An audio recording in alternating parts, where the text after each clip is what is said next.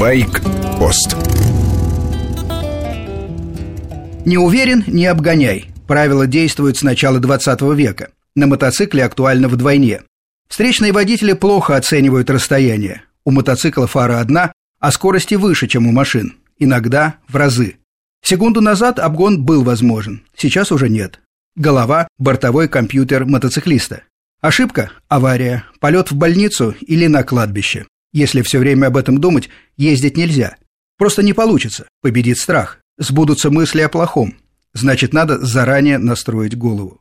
Как компьютер. Входим в меню, программа «Мотоцикл», колонка слева настройки. Ставим галочки. Уровень безопасности высокий, скорость только по обстоятельствам. Ответственность высокая, амбиции – ноль, уровень риска – минимальный. Эти настройки надо проверять. Они могут сбиться. Слабые головы надо проверять каждый день. Желательно утром перед поездкой, пока греется двигатель. Принято думать, настоящие любители техники только за рубежом. Неправда. Самая большая коллекция мотоциклов военного времени у нас в России. И самое смешное не в Москве и Петербурге, а в Самарской области. Большинство из них найдено там же, на берегах Волги, где прокатилась война – на свалках, чердаках и сараях, по мелким ржавым частям. Очень редко в комплекте. Почти 100 мотоциклов, теперь в полном рабочем состоянии. Причем не только популярные немецкие модели или те, что приходили по ленд-лизу из Америки. Французский Терро ВАТ 750, британский Ариэль квадратная четверка, итальянский Мото Гуцци GTV 500.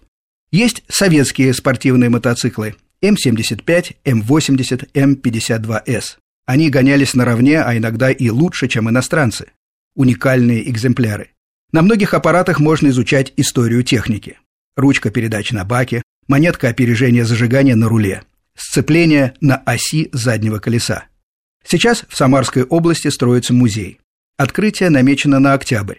Экспонаты будут живыми. Совершенно бесплатно можно потрогать, а тем, кто с правами категории А, даже завести и прокатиться. Чехи любят пиво, но законы для водителей самые жесткие. Ноль промилле. Значит, никаких лекарств на спирту, даже валерьянка под запретом. И никаких продуктов брожения.